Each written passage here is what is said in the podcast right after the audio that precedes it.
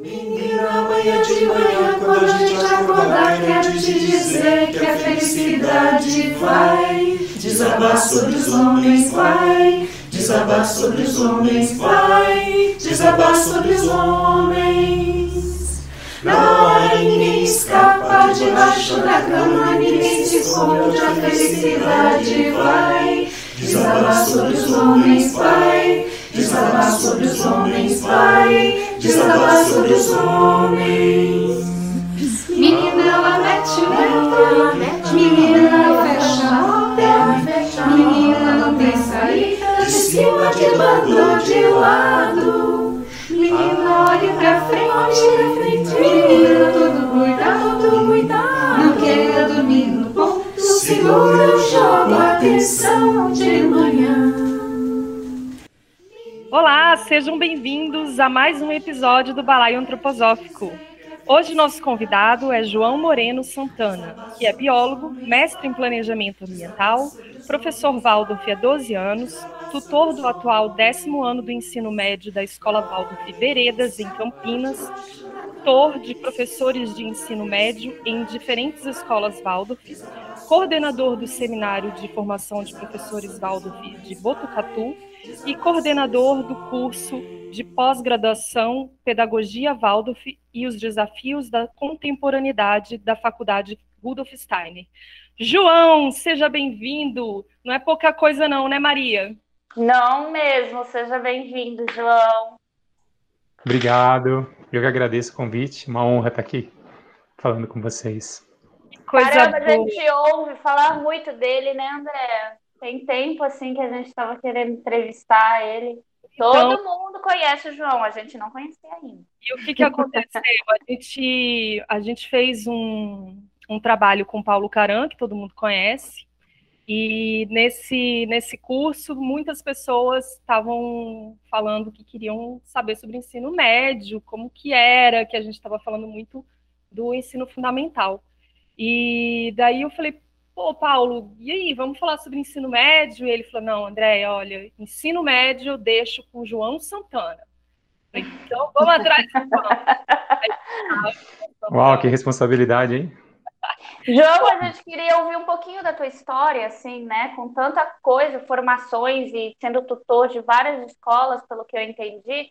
Como é que tu chegou nessa, nesse meio da antroposofia e pedagogia Waldorf? Olha só, hein? Essa pergunta é boa. E parece que eu, parece que eu estou inventando uma história, tá? Mas é verdade, isso que aconteceu dessa forma. Eu acho que eu tenho que voltar um pouco assim e dizer que lá no ensino médio eu tinha o hábito de acompanhar as aulas dos professores. Eu não fui aluno Waldorf e eu acompanhava as aulas, assim, assistia às aulas como aluno e me chamava muita atenção por que, alguns professores, aula, por que, que a aula de alguns professores era fascinante e de outros não? O que, que eles faziam assim como professores? Que tornava a aula algo tão, tão atraente, tão interessante e, que, e tão enriquecedora, né? E eu já sabia no ensino médio que eu queria ser professor de biologia. Já sabia. Fui fazer faculdade de biologia porque eu queria ser professor de biologia. E no meio da graduação, eu já fui convidado para dar aula na escola que eu estudei, uma escola convencional. E então eu fazia graduação de um lado e já era professor de outro lado. Mas, e depois da graduação entrei no mestrado diretamente. E no mestrado, eu conheci uma professora na universidade que ela era muito diferente, assim, ela entrava na sala de aula com um brilho nos olhos e falava de um jeito, tinha um sorriso, assim, uma coisa incrível. E eu fiquei muito fascinado com ela e acabei, acabei fazendo mestrado com ela, né? Desculpa, eu conheci ela antes do mestrado. E quando eu terminei o mestrado, eu e a minha namorada na época, minha atual esposa, ela, ela me contava bastante da pedagogia Waldorf, porque ela era jardineira Waldorf. E eu achava muito interessante para o jardim de infância. Ela me contava, eu falava, ah, muito interessante. Mas eu era professor de ciências do ensino fundamental, professor do ensino médio, então, na verdade, o que me, assim, eu achava, achei a pedagogia Waldorf um caminho interessante para começar, né?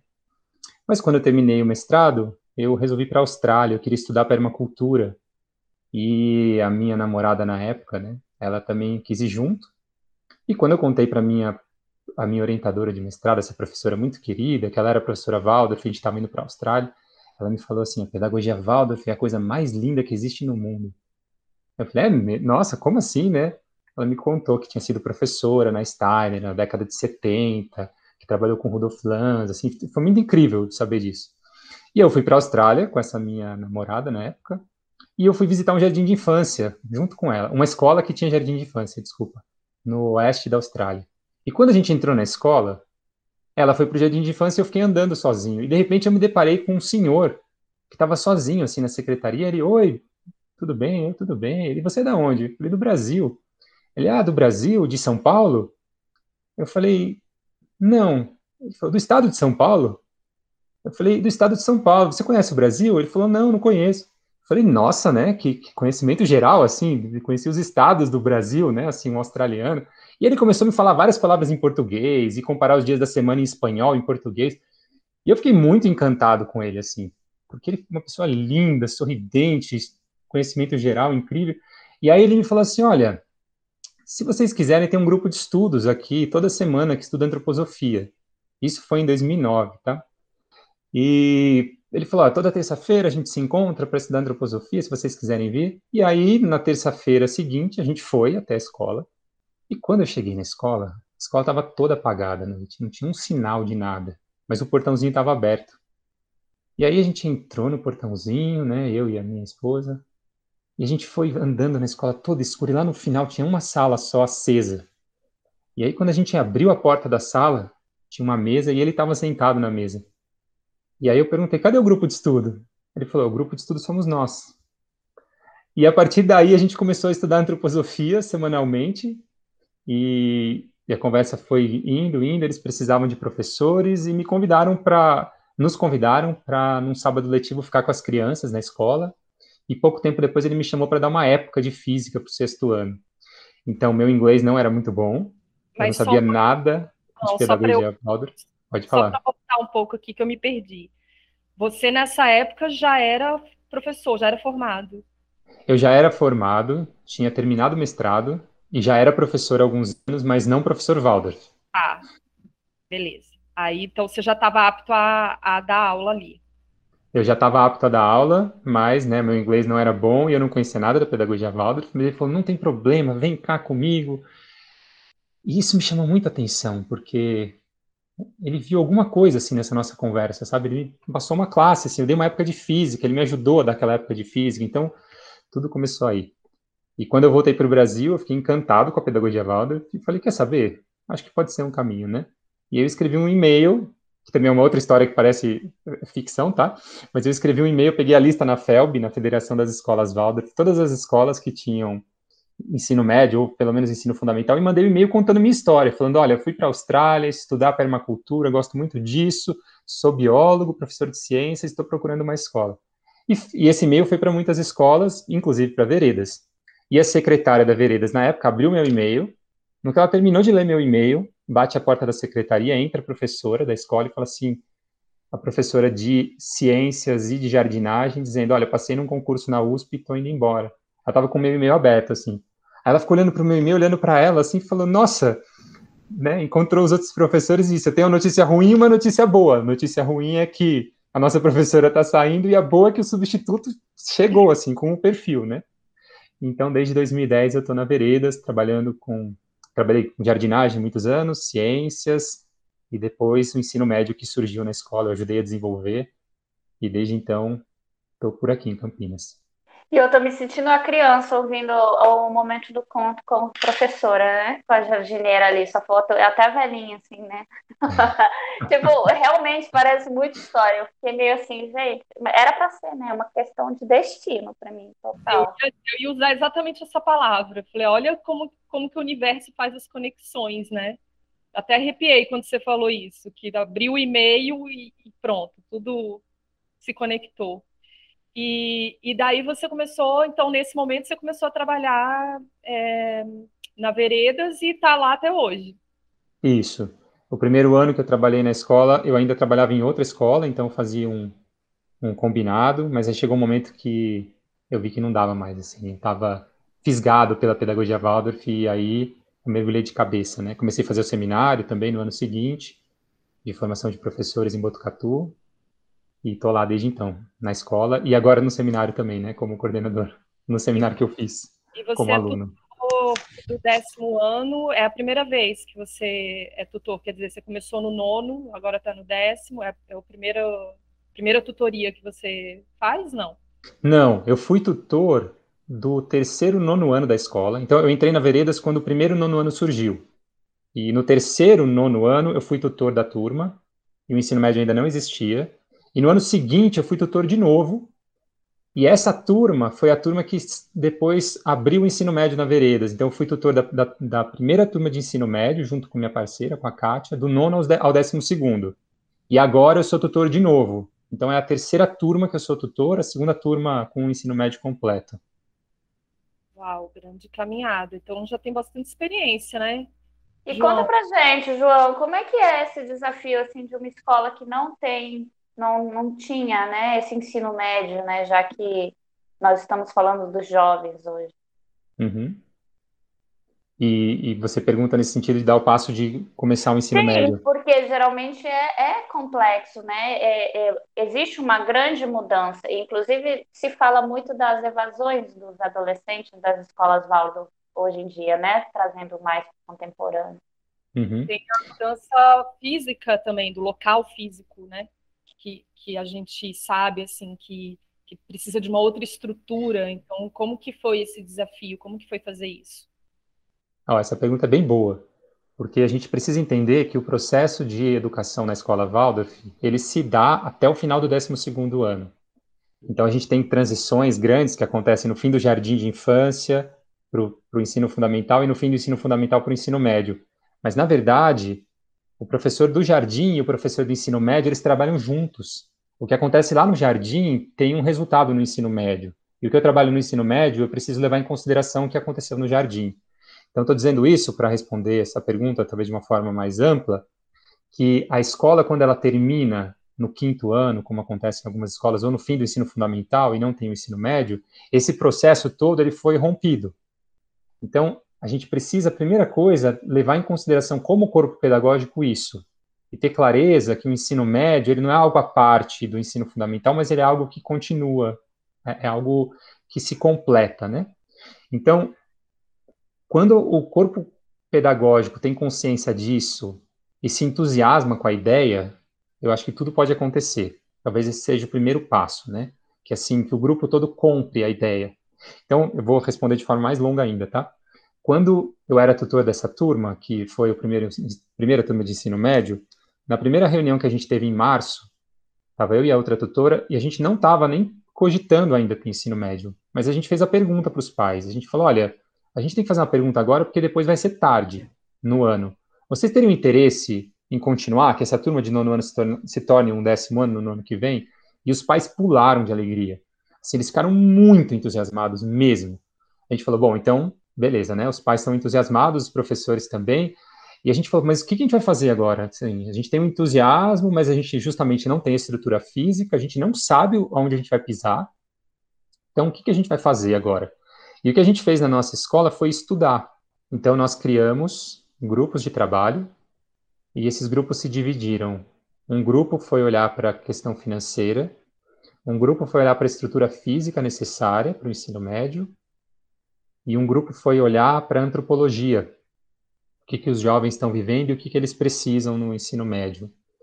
E ao mesmo tempo que a gente fez isso, a gente entendeu que a comunidade precisava estar muito envolvida no processo. A gente precisaria, junto com a comunidade, ter clareza do, do caminho que a gente está seguindo e da decisão que a gente estaria tomando ali naquele momento. Então, o processo foi bem bonito lá, porque quando eu, a gente se sentou com o diretor associativo e contou da ideia, ele falou assim: ah, legal ter o um ensino médio daqui uns três anos. Mas ele é uma pessoa muito aberta. Então, o que ele fez foi, apesar do ponto de vista inicial dele ser esse, ele se abriu muito.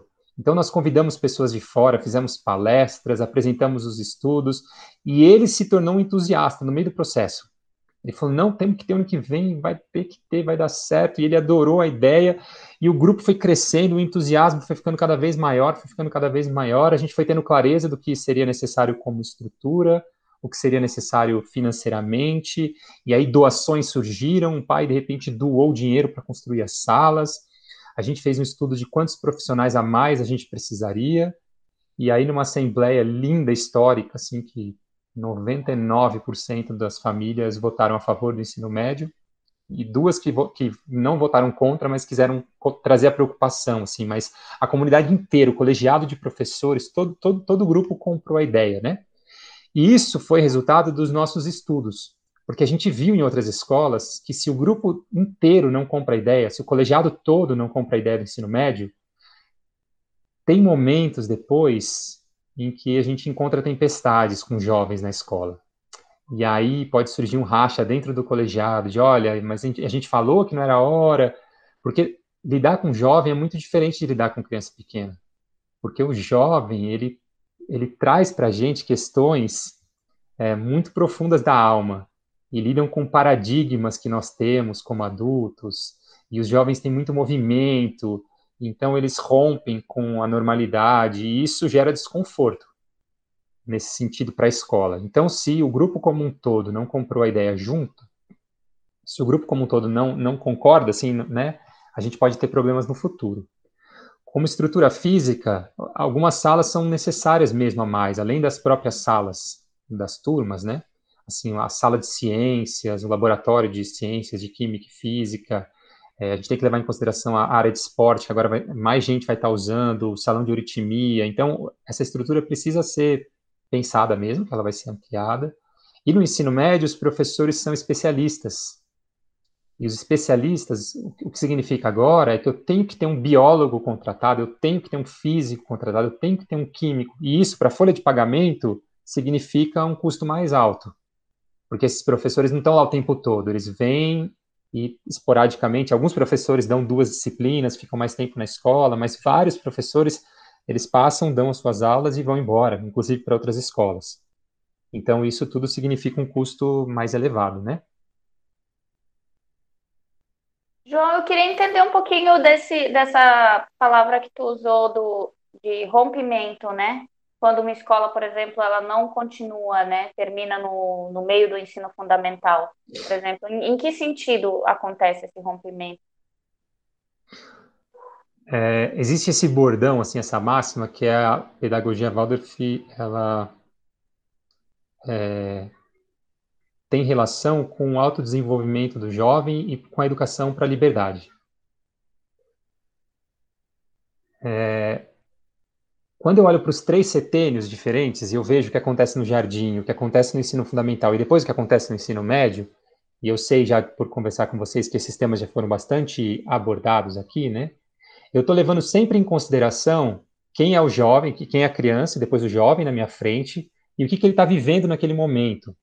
Então, eu sei no jardim de infância que eu não alfabetizo uma criança ainda antes dos sete anos, porque todas as, toda a sua vitalidade, todas as suas forças estão voltadas para o desenvolvimento do seu corpo, da sua corporalidade, do movimento, da relação que ele tem com o ambiente, né?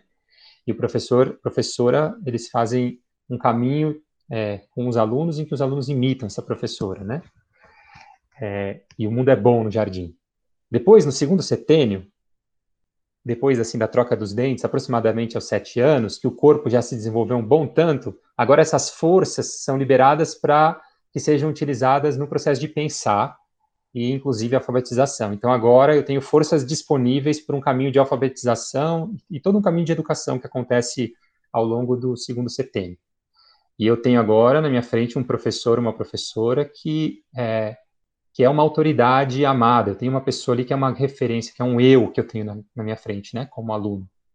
E essa, essa pessoa vai trazer imagens lindas do mundo, imagens maravilhosas, e todo um caminho vai se dar de, de no, no processo da educação. Quando eu chego no terceiro setênio, se eu acabo aí, se eu acabo o segundo setênio e as crianças agora jovens, né, vão embora da escola, eles deixam de vivenciar algo muito profundo que acontece no terceiro setênio, que tem relação com uma forma de pensar agora diferente, uma forma de lidar com a sua alma, com as suas sensações e com seus sentimentos também bastante diferente, lidar com as relações sociais de forma diferente e lidar com o mundo de uma forma diferente. É claro que se assim, a gente poderia explorar um pouquinho mais isso aqui, mas seria talvez de forma superficial, né? O que eu digo como uma ruptura é que na escola Waldorf, quando eu tenho agora os jovens na minha frente, no terceiro setênio, eu estou levando em consideração antropologicamente o que, que ele está vivendo. O que está acontecendo na alma daquele jovem agora, do primeiro ano do ensino médio, e do segundo ano, do terceiro ano, e, e do quarto ano, na verdade, nós temos quatro anos no ensino médio Waldorf, né? o nono, décimo, décimo primeiro e décimo segundo anos. O que está acontecendo a, a cada ano na alma desse jovem para que as disciplinas aconteçam? Então, quando um professor vem trabalhar um conteúdo, ele não está fazendo isso de forma aleatória, ou ele não está fazendo isso de forma linear e apresentando o conteúdo de forma cada vez mais complexa. Mas ele está levando em consideração quem é o indivíduo na frente dele e como é que essa minha disciplina, esse meu conteúdo, vai ajudar esse jovem a se tornar ele ao máximo. Ele possa encontrar toda a sua potencialidade nessa vida para que ele possa brilhar da melhor forma possível. Então, a ruptura eu entendo nesse sentido, sabe? A gente não chegou até o fim desse processo na escola, assim, de depois é, dar tchau para o aluno e, e ter dado o máximo que a gente poderia com pedagogia. E, João, eu, você falando aqui, eu lembrei que eu já ouvi dizer, eu não sei nem se tem fundamento isso, que o próprio Rudolf Steiner dizia que não indicava o ensino médio nas escolas. Isso procede? Já ouviu falar nisso ou é, é balela? São mitos. Olha, nunca li isso em lugar nenhum. É, o Steiner, ele se encontrou com um colegiado da escola de Stuttgart. Então, então, foi assim, né? Em 1919, a escola Waldorf começou como um todo, com os oito anos do ensino fundamental de uma vez. É, então, isso se tornou aquela obra do Steiner que é Antropologia Geral, ou Arte da Educação. E são os 14 dias que o Steiner se encontrou com esses professores e de manhã à tarde à noite ele conversou sobre o que seria a escola Waldorf. Então, o Steiner não trouxe um currículo totalmente formatado, mas ele trouxe um estudo do ser humano para que depois isso se desenvolvesse na escola Waldorf. Ele voltou, ele sempre voltava, na verdade, para essa escola em Stuttgart, e ele voltou para o surgimento do ensino médio. E nós temos algumas obras dele, que são essas obras que ele, que ele trouxe para os professores. Na verdade, é, obras não, né? Conferências que ele deu para esses professores que se tornaram essas obras. Então a gente tem um livro lindo que é o reconhecimento do ser humano e realização do ensino, que é o GA 302, conhecido como livrinho dourado, em que o Steiner deu várias conferências para esses professores. Depois ele voltou e deu mais duas conferências, que é um livrinho chamado é, A Educação na Puberdade, então, nesse momento, quando Steiner veio contar para os professores, de forma alguma ele citou que o ensino médio Waldorf não deveria acontecer, mas pelo contrário, ele contribuiu no desenvolvimento e no aprofundamento desses professores, para que eles pudessem compreender cada vez mais quem é o jovem na frente deles e qual caminho seguir a partir daí. Então, esse é um caminho bastante profundo e que leva os professores a um, processo de meditação também profundo em relação ao jovem. Então, eu diria assim, tá? Por nunca ter visto, ou nunca, ouvi, nunca nem tinha ouvido falar disso, que isso seria um mito, assim. O Steiner, ele se mostrou bastante entusiasta do ensino médio. Mito, então. E... e... Oh, eu Deus. tenho uma pergunta. Sim, Já que você esqueceu, eu tenho. eu tenho. Na verdade, João, a gente percebe um movimento que é o seguinte: muitas crianças que estão desde o maternal no ensino Waldorf e que começam a cansar desse tipo de pedagogia e pedem para sair. É o que os professores, é o que eu tinha falado anteriormente, né? Só que com tanta informação acabou não sendo respondido. É o que eles chamam de evasão, né? Que é um problema que muitas escolas, se não todas, enfrentam, né? Eu não sei como é aí na, na Veredas. E eu queria entender o porquê, qual, qual é essa visão do porquê? Por que esses alunos vão embora? Deixa eu só fazer um complemento. É, na, da minha experiência, eu, o que eu tenho, o que eu observei durante os anos, né? É, os alunos que entram, os alunos que sempre estiveram numa Waldorf a vida toda, num determinado momento ali pelo sexto, sétimo ano, eles começam a querer isso aí que a Maria falou, eles querem sair daquilo, eles não aguentam mais. Mas se é um aluno que entrou ali pela metade, esse fica, esse gosta. Esse, se ele se identifica com a pedagogia, É, lógico, estou falando a minha visão, o que eu, o que eu percebi, né? Olha só, eu tenho exemplo para todos os casos possíveis e imagináveis. Então eu tenho assim, olha só, desde alunos que ficaram do primeiro, aliás, do maternal, do jardim de infância até o décimo segundo ano, alunos que chegaram no fim do fundamental e saíram, alunos que saíram no meio do ensino médio depois de terem percorrido toda a trajetória na escola, e eu tenho também exemplos de alunos, alunas, né, que entraram em diferentes momentos do ensino fundamental, alunos e alunas que entraram no ensino médio, e eu tenho exemplos, inclusive, na turma que eu fui tutor, a primeira turma, de uma aluna que entrou no segundo semestre do 11 ano, então no final do penúltimo ano, e três alunos que entraram no 12 ano, no último ano, estudaram a vida toda em, em, em escolas é, de educação assim convencional, né? Então, tudo isso eu vi acontecer. E o que eu posso dizer é que não existe uma regra mesmo, mas talvez o que possa ficar como pano de fundo para responder isso é que os jovens e as jovens, eles têm muita vontade de mudar, de mudança, de modificar o mundo, de transformar. E eu acho que seria estranho se a gente tivesse um jovem ou uma jovem que estudou na escola Waldorf a vida toda, que chegasse no ensino médio e pelo menos não se perguntasse o que, tem lá fora da escola, sabe? Como seria vivenciar algo lá fora. Mas eu tenho, nesses exemplos todos que eu estou contando para vocês, eu tenho desde é, alunos, eu, inclusive eu tenho um colega muito querido, amigo, que quando ele chegou no décimo ano, ele falou, eu quero sair da escola, e os pais disseram, você não vai sair da escola, e ele passou por uma crise interior, e ele conta que depois ele entendeu, ainda no ensino médio, ele entendeu o que significava para ele querer sair, e ele ficou, ele se mostrou muito grato depois aos pais por não terem deixado ele sair. E ele entendeu e ele é muito feliz com isso e é professor e é meu colega na escola hoje, inclusive. Então, é, eu vi na turma como esses jovens que chegam de fora, eles modificam o clima totalmente. Porque eles chegam de escolas, muitas vezes, voltadas exclusivamente para o vestibular, assim, muito conteudistas, bastante desvitalizados. Não que todos fiquem desvitalizados em outras escolas, mas esses que nos procuram, geralmente nos procuram porque estão desvitalizados. E não porque tem questões cognitivas, notas baixas, nada disso. Esses quatro que eu dei de exemplos na turma que eu fui tutor, todos eles eram bons alunos. Os quatro eram bons alunos. Mas eles chegaram muito desvitalizados, assim, era, era evidente. E a turma, que estava desde o primeiro ano, já estava no décimo primeiro, décimo segundo ano, por um lado tinha uma vontade muito grande de conhecer outras coisas, outras realidades, outras escolas. Mas esses que chegaram de fora falavam assim: vocês não estão entendendo o que, que vocês têm aqui na mão. Vocês não estão entendendo esse espaço de discussão que vocês têm, esse espaço que vocês têm de escuta, essa abertura que vocês encontram no colegiado, esses momentos de reflexões, eles diziam, isso não existe em outro lugar. E aí o próprio grupo começou a ficar muito impressionado com a qualidade do que eles tinham na escola, sabe? Assim, foi uma dose de ânimo mesmo. É, mas essa é uma questão muito séria nas escolas.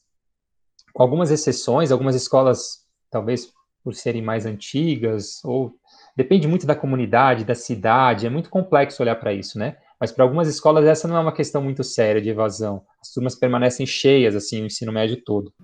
Mas... Com essa história da, da pandemia, com o sistema online, como que foi para vocês isso? Como que foi, na verdade, para vocês e para esses jovens, né? É, essa pergunta é boa porque a pandemia trouxe um presente para a pedagogia Waldorf, sabe?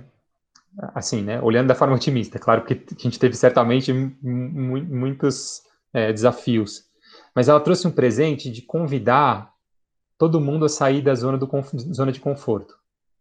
Então, como docente, trabalho há alguns anos com, as, com a mesma disciplina, por mais que ela se transforme a todo ano, eu, eu consigo imaginar o caminho que eu vou fazer com os alunos, né? E de repente a gente se deparou com uma estrutura que era muito diferente da que a gente tinha. Então, assim, a gente passou por várias fases. Eu digo a gente porque a gente se reuniu, os professores de ensino médio, em vários momentos, encontros diferentes para discutir isso e tal. E teve um momento da negação, assim, de não, não dá para ter pedagogia Waldorf dessa forma. A gente não consegue fazer se não for presencial. Mas chegou um momento que a coisa cresceu tanto, ficou tão longa, que não faria sentido a gente negar a possibilidade da pedagogia Waldorf acontecer, né?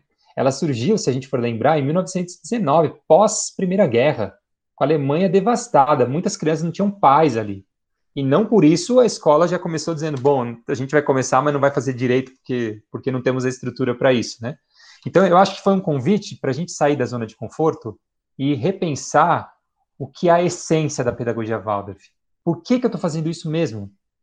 Por que, que a minha disciplina vai contribuir para esse jovem que está na minha frente, para essa jovem que está na minha frente?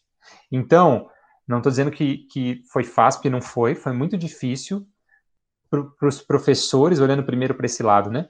Para os professores se reinventarem, foi um grande desafio, olhar para a essência e repensar como é que a aula podia acontecer. E para os jovens, esse desafio certamente foi bem maior.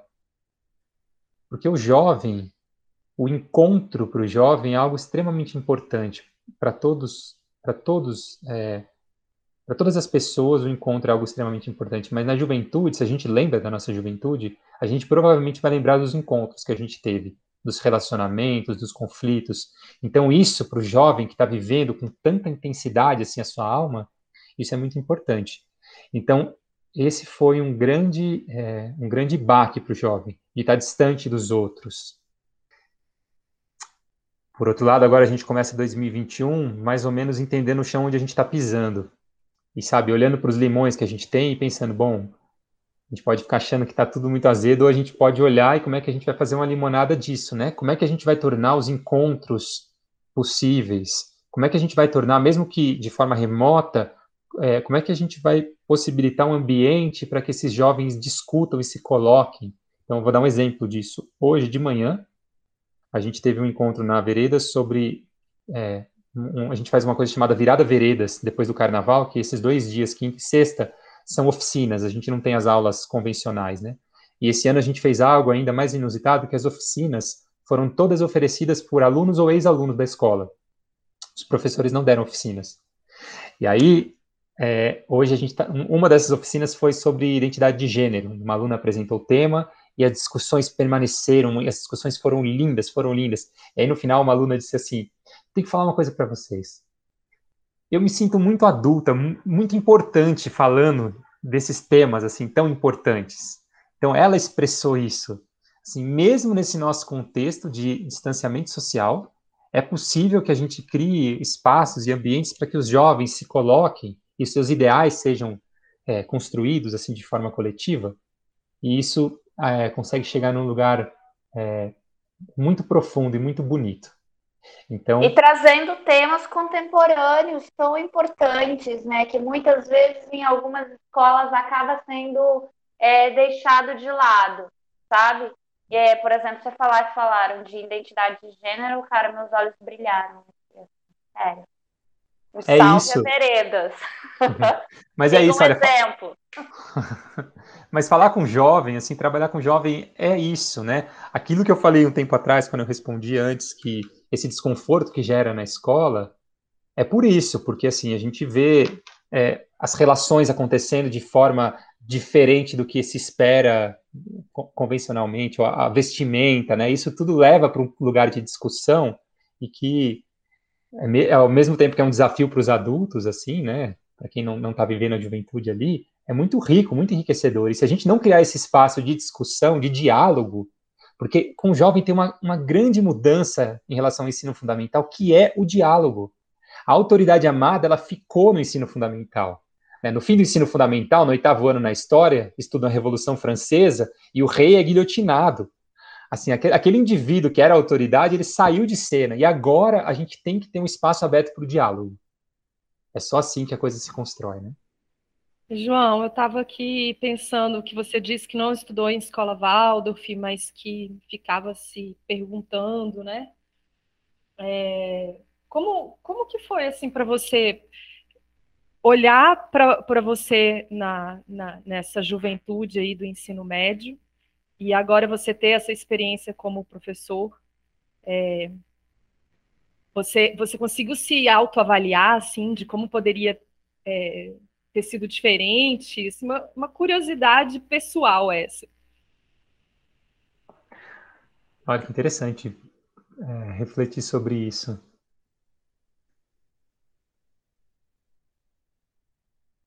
eu acho que seria bastante diferente em, em muitos aspectos. Eu fui um bom aluno no ensino, no ensino médio. Eu fui um, um, muito, muito bom aluno. Assim, eu era estudioso, fazia todas as atividades, tirava notas boas, me relacionava bem com os professores. É, diferente do ensino fundamental. No ensino fundamental, eu tive muita dificuldade em muitos momentos. E para mim fica muito claro quando eu olho para a minha educação, para o caminho que eu fiz. E ali eu vejo um buraco muito grande e falo, ah, se tivesse sido de uma forma diferente, sabe? É, provavelmente eu teria sido um, um, um, bom aluno no sentido assim de me envolver. Eu acho que faltou entusiasmo em mim no ensino fundamental. No ensino médio, eu vejo que cognitivamente eu construí algo que eu gostei. Assim, né? Eu, eu estudava, eu, eu me encantava com os conteúdos, eu gostava de fazer isso. Mas o ser humano ele não é só uma cabeça. E a educação convencional, muitas vezes, ela trata o ser humano como uma cabeça pensante só. E o resto do corpo serve para levar essa cabeça de um lado para o outro. A gente não leva em consideração que o ser humano é um ser humano que, que sente e que seus julgamentos têm relação com o que ele sente. E que o ser humano é um ser que faz, que realiza coisas no mundo. E que a cabeça é uma parte super importante, mas é uma parte do todo e não o todo. Então, quando eu olho para o meu ensino médio, respondendo sua pergunta agora diretamente, eu senti que faltou muito olhar para as relações sociais. Elas não eram tão saudáveis. Sabe, a forma como as relações aconteciam, assim, o espaço para eu me expressar como indivíduo e explorar dentro de mim o que eu acreditava e, e ter um espaço de colocar as minhas ideias para refletir, ouvir as ideias dos meus colegas, isso também não acontecia muito. De certa forma, foi uma educação muito passiva, em que eu recebia o, o conteúdo, né? E aí tem uma coisa para a gente pensar, que é quando eu tenho uma educação passiva e eu só recebo, eu acabo construindo em mim uma postura passiva no mundo, de que as coisas acontecem e eu estou aqui recebendo do mundo, né? E por outro lado, se eu tenho um caminho de educação que me torna um protagonista ativo, e o que eu penso interessa muito, o que eu sinto interessa muito, o que eu faço interessa muito, eu acho que essa, essa forma de educação ela contribui no desenvolvimento de um ser humano que vai mudar o mundo, que vai transformar o mundo. E a gente precisa disso, levando em consideração profundamente quem é esse ser humano que está agindo no mundo, sabe? Total, João. Eu, eu me identifico totalmente com a sua fala, porque a minha educação foi assim. Eu, eu nem sabia que existia escola Waldorf até minha filha nascer. E eu tô com 41 anos e eu tive muita dificuldade para começar a, a atuar na, na, minha vida. E eu acho, eu tenho certeza que foi por conta da educação, né, da escola. Justamente por isso, eu só recebia. E eu até comentei com a Maria um dia, eu falei, cara, eu sou totalmente melancólica. E, e eu, eu fico viajando, assim, né? Tanto que agora no começo do episódio você falou o negócio do mestrado, eu perguntei de novo, porque eu dei uma viajada. Então, a minha tendência é viajar, sabe? Então, acho que eu teria, eu teria sido uma, uma aluna Waldorf, assim, eu teria conseguido me explorar mais, né, sendo Waldorf. Reflexões, né, já passou, mas é legal a gente a gente refletir. Ah, é legal você trazer, André. Eu fico, eu fico, enquanto ele estava falando, eu estava lembrando também, assim, é, tanto do aspecto quando eu estava em sala de aula, quanto quando eu fui professora, né? Nunca fui professora Waldorf, né? Mas é, eu me identifico muito com a tua fala, João, porque quem, no fim das contas, era quem agradava mais, né? A nós, quando éramos adolescentes, eram aqueles professores que realmente demonstravam é, esse alto astral, né? Essa energia boa e sabiam conduzir uma temática trazendo um todo e ao mesmo tempo as questões individuais e ouvindo, né? Então eu lembro assim muito com muito carinho de alguns professores que, que me marcaram nesse sentido, né? De querer te ouvir, querer saber da sua vida, se importar com sua história, é, te trazer coisas, né? Ter uma relação mais menos, digamos assim, é, nesse sentido de eu sou conhecimento e você não, entendeu? Você tem que aprender. Né? Era aquela coisa de um aprendendo com o outro. O que tem muito na escola Waldorf, né? Mas que eu tenho esse olhar ampliado porque eu idealizo, assim, no futuro que a pedagogia Waldorf pudesse ser levada também para as escolas públicas, né, de alguma maneira, ou para projetos sociais, o que for. Eu acredito que sendo o conteúdo da pedagogia Waldorf é tão rico que ele tem como se expandir em outros meios, né? Não necessariamente implementando apenas escolas Waldorf, mas trazendo essas questões, né, é, mais sutis para atuar, né, dentro de sala de aula. E uma lembrança que eu tenho, por exemplo, como professora de artes, é justamente esse envolvimento que eu tinha com os alunos, né? Que depois que eu conheci a pedagogia Waldorf, eu entendi que era meio Waldorf, de ser no inconsciente, né? E justamente por isso, não é um momento que eu estou me achando, né? Mas os meus alunos me adoravam. Eu tinha alunos, assim, do primeiro ao nono ano comigo e todos gostavam de mim. Eu era a professora, talvez uma das favoritas ali dos top 3. E foi muito triste quando eu tive que, que deixar a sala de aula, porque era um ambiente que eu gostava, porque eu gosto muito dessa educação, né? Mas que acabou, tipo, indo para outros viés. Então, é, o que eu queria dizer é justamente isso. Eu concordo com a tua fala e me fez trazer uma memória de vários momentos, seja da minha pessoa em sala de aula, quanto dando aula, né? Quando fiquei mais E a gente, pegando um pouco da sua fala, né, Maria, a gente aqui do Balaio é, trabalha com esse intuito, né, de levar é, a, essa, democratizar, né, a pedagogia para que todos possam ter acesso, para que todos possam ter conhecimento. E pensando nisso, não sei se já é a hora, Maria, mas eu vou falar. Eu, eu queria falar, eu queria fazer aquelas perguntas bate e volta, assim, João, pensando nesse curso de pós-graduação antes do André soltar a novidade aí. É, quais são os desafios da contemporaneidade da pedagogia Valdo? Conta pra gente. Nossa, acho que são muitíssimos, né? A gente poderia ir longe nessa conversa, mas a gente pode pensar que a pedagogia Waldorf tem, no meu ponto de vista, estar aberta. Então, o que é, é um olhar profundo do ser humano e o que é algo que sempre foi feito e eu replico. Como é que eu consigo, através da lente da antroposofia, como é que eu posso me aprofundar no ser humano e realmente olhar para a essência do ser humano e não fazer algo que simplesmente sempre foi feito? Porque no momento que eu levo isso em consideração de forma profunda, eu vou olhar para o indivíduo que está na minha frente do século XXI. Eu vou olhar para a criança e para o jovem nesse contexto de mundo que ele está, nesse contexto social, nesse contexto cultural, e eu vou precisar levar isso em consideração e não fazer o que fizeram, ou o que eu aprendi no, na minha formação, ou o que eu vi que os outros fizeram. Então, eu acho que o grande desafio assim que engloba tudo é essa postura de essa abertura para olhar para o ser humano de forma profunda e realmente meditar sobre o indivíduo que está na minha frente e como é que eu, através da pedagogia Waldorf, contribuo para o desenvolvimento desse ser humano que é uma tarefinha bem difícil, vamos dizer. Eu não queria usar essa palavra, mas pronto. Pronto, falei. É difícil, né? É difícil. Você estava falando anteriormente dos livrinhos de, do Rudolf Steiner. Teve um deles que você citou que eu peguei em uma determinada época para ler. Gente, eu não dei conta, não. O negócio assim, é muito cabeção. é muito difícil ler Rudolf Steiner, né? É muito, é muito você tem que estar tá ali, assim, dar uma centrada e, né, e se entreter totalmente naquilo. Olha e que é interessante. É mal entender, né, João? Mal interpretar as palavras e distorcer também, e trazer para aquilo que é conveniente.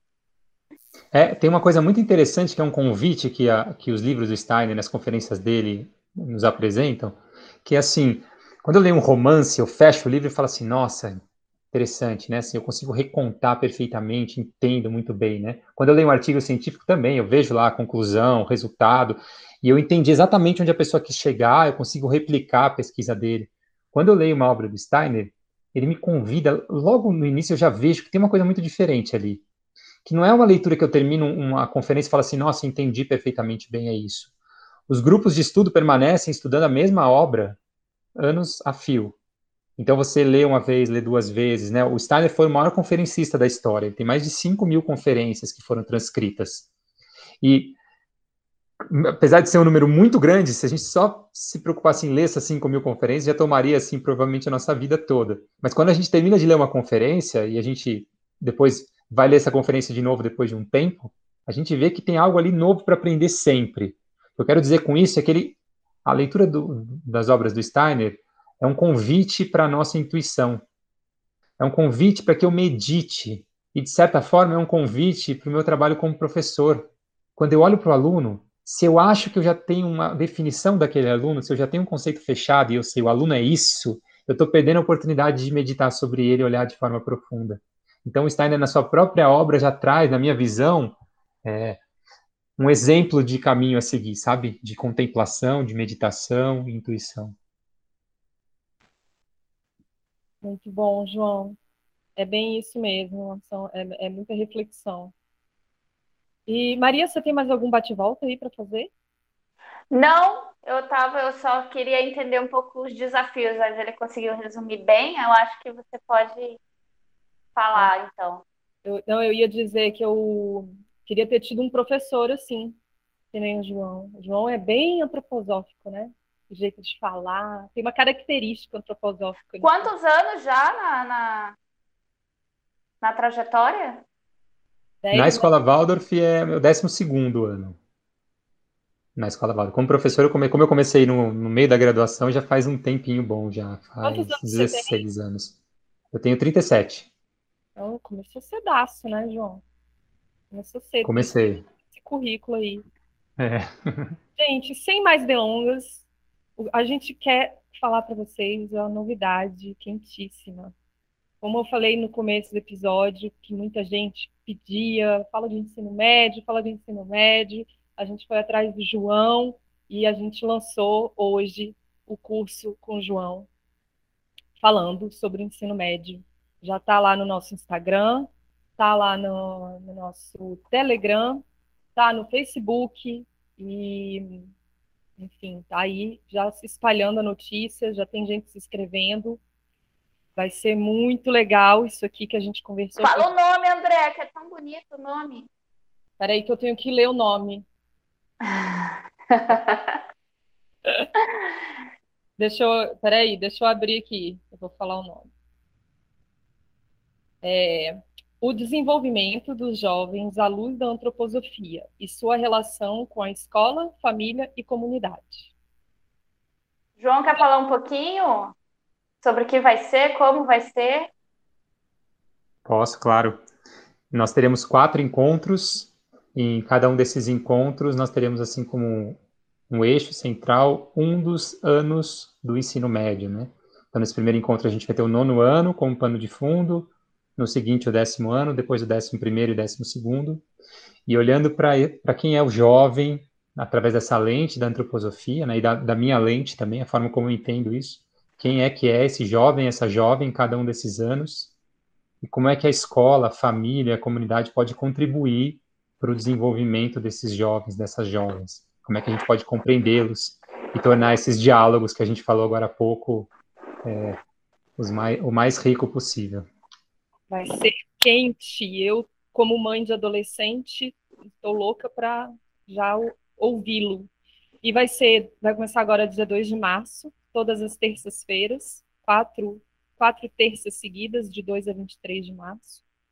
Todas as informações estão no nosso link da Bill, no Instagram. E se vocês tiverem alguma dúvida também, podem falar com a gente é, através do WhatsApp ou do e-mail, balaio, arroba balaioantroposófico.com.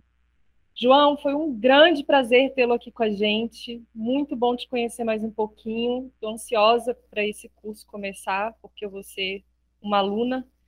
E só agradecer. É sempre bom, é sempre bom ter, né? Assim, a gente desmiuçando o conteúdo da pedagogia. É, queria te agradecer, João, tá? E também dar uns recadinhos para o nosso público e dizer que é, nossos podcasts estão mais devagar mesmo, né? Nossos episódios. Mas, é, na verdade, a gente tem priorizado muito essa lógica do conteúdo, né? Então, e as agendas que andam corridas, né, André?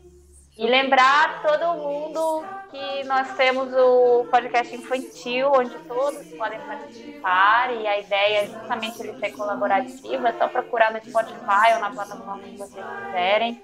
É, me conta um conto. E também temos canal no Telegram, porque sabemos que muita gente saiu do WhatsApp com essas novas atualizações.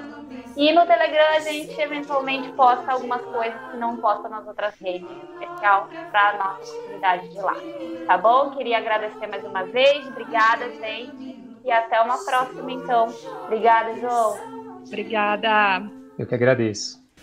Menina, amanhã de manhã, quando a gente acordar, quero te dizer que a felicidade vai. Desabar sobre os homens, vai. Desabar sobre os homens, vai. Desabar sobre os homens. Na hora ninguém escapa, debaixo da cama ninguém se esconde, a felicidade vai. Desabar sobre os homens, vai desabar sobre os homens, vai desabar sobre os homens.